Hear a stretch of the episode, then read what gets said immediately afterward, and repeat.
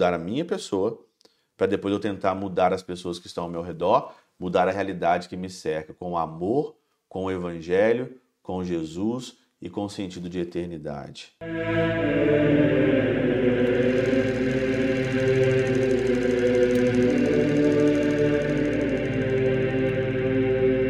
Em nome do Pai, do Filho e do Espírito Santo. Amém. Olá, meus queridos amigos, meus queridos irmãos, nos encontramos mais uma vez aqui no nosso Teós, Viva de Coriezo, Percora, Maria, nesse dia 15 de fevereiro de 2023, a nossa sexta semana aí do nosso tempo comum. O evangelho de hoje é de Marcos, capítulo 8, versículo de 22 a 26, e aqui Jesus ele chega a uma cidade chamada Betsaida, né? Alguns de seus discípulos chegaram a Betsaida. A cidade aqui, ela é muito importante na nossa meditação de hoje. E lá na cidade ele encontrou então um cego. E Jesus então pegou, tirou o cego de uma multidão que estava ali, tocou nele, né? Pediram a Jesus que tocasse nele, então ele pegou o cego pela mão, levou para fora do povoado, cuspiu nos olhos dele, colocou as mãos sobre ele e perguntou: Estás vendo alguma coisa? E ele falou: Não, não estou vendo nada, parece que as pessoas estão são como árvores. Então ele, de novo ali, colocou a mão sobre os olhos, passou a enxergar claramente, ficou curado, né? E muita gente ali mandou dizer, né? Não entres, não entre naquele povoado, né? Jesus mandou o homem dizer, né? Não entre naquele povoado. Mas o que interessa para nós aqui hoje é sobre essa cidade, sobre esse cego. Olha que interessante, eu gosto muito da hermenêutica da Catena Áurea, porque aqui no o pseudo Jerônimo, ele fala do sentido místico do evangelho. E o teoses, ele é o sentido místico do evangelho, né? E aí então ele faz o seguinte aqui, ó, Betsaida se traduz como a casa do vale. Isto é, o mundo que é um vale de lágrimas. Betsaida, né, Casa do Vale, é um mundo que tem aqui esse vale de lágrimas, né? Alguém acha que o mundo é perfeito, né? Mas não é. Conduzem um cego ao Senhor, isso é, alguém que não vê o que foi, o que é e o que será. Suplicam-lhe que o toque. Com efeito, quem é tocado senão aquele que se compunge aquele que se é, faz uma contrição. Né? Eu acho muito interessante esse comentário porque eu tô aqui careca de falar que na nossa vida o, o mundo é um vale de lágrimas e não tem jeito você escapar isso. Tem sofrimento no mundo? Tem. Você vai sofrer? Você vai sofrer. O meu fundador, o padre Leão João Deon, ele dizia o seguinte, que a gente não precisa procurar sofrimento. O sofrimento já bate na porta. Você não precisa procurar sofrimento nenhum.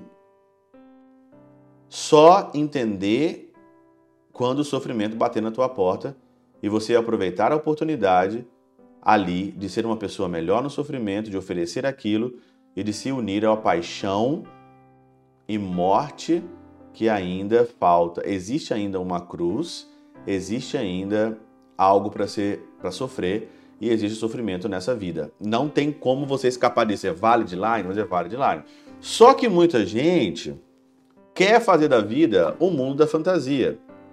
Quer fazer da vida o mundo da Disney. Não existe o mundo da Disney. Só nos filmes da Disney. Só que a vida é dura. Dura para quem é mole. Tem sofrimento, tem morte, tem doença, você pode estar vivo hoje, pode morrer amanhã. Você pode estar hoje com plena saúde, amanhã te dá alguma coisa. Você pode perder alguém que você, que você perde. Tem depressão. Tem pessoas loucas, tem doido, né?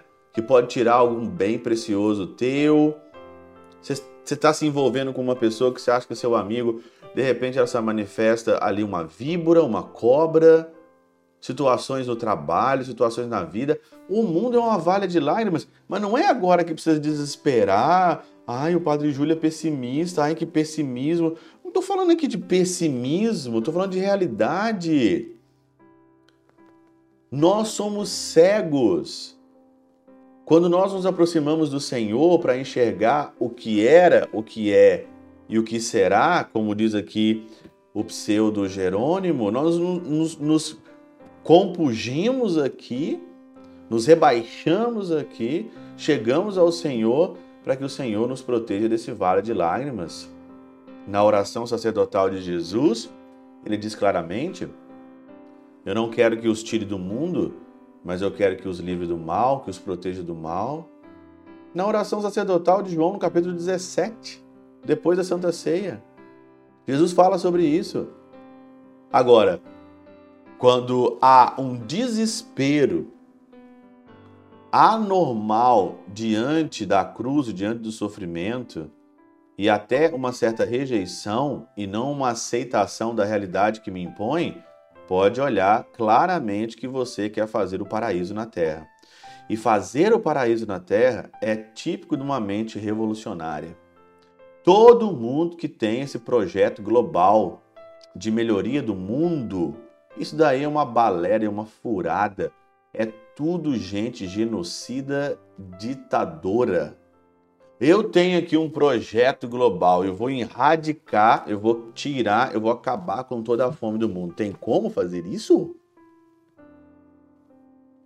tirar todas as doenças do mundo, não vai ter mais doença nenhuma. Tem como fazer isso com todas as vacinas? Tem como fazer, realmente, tem como a gente fazer isso? É, isso é genocida, isso daí é uma pessoa onde que está com a mente totalmente errada. Eu acredito na mudança pessoal de você passar a enxergar a realidade como esse cego aqui, passar a enxergar a realidade pela conversão e mudar e tentar mudar a realidade que vos cerca primeiramente mudar eu, mudar a minha pessoa, para depois eu tentar mudar as pessoas que estão ao meu redor, mudar a realidade que me cerca com amor, com o evangelho, com Jesus e com o sentido de eternidade. E aí? Vai ficar viajando ainda aí no mundo dos pôneis? Vai ficar viajando ainda na Disney, achando que o mundo é aqui bom, que é tudo maravilhoso, que é tudo isso é uma pura de uma ilusão, de uma fantasia típica de alguém que quer fazer o paraíso na terra. Não existe o paraíso na terra. Pela intercessão de São Chabel de Mangluf, São Padre Pio de Peltrautina e Santa Teresinha do Menino Jesus, e o doce coração de Maria, Deus Todo-Poderoso vos abençoe. Pai, Filho e Espírito Santo, Deus sobre vós e convosco permaneça para sempre. Amém.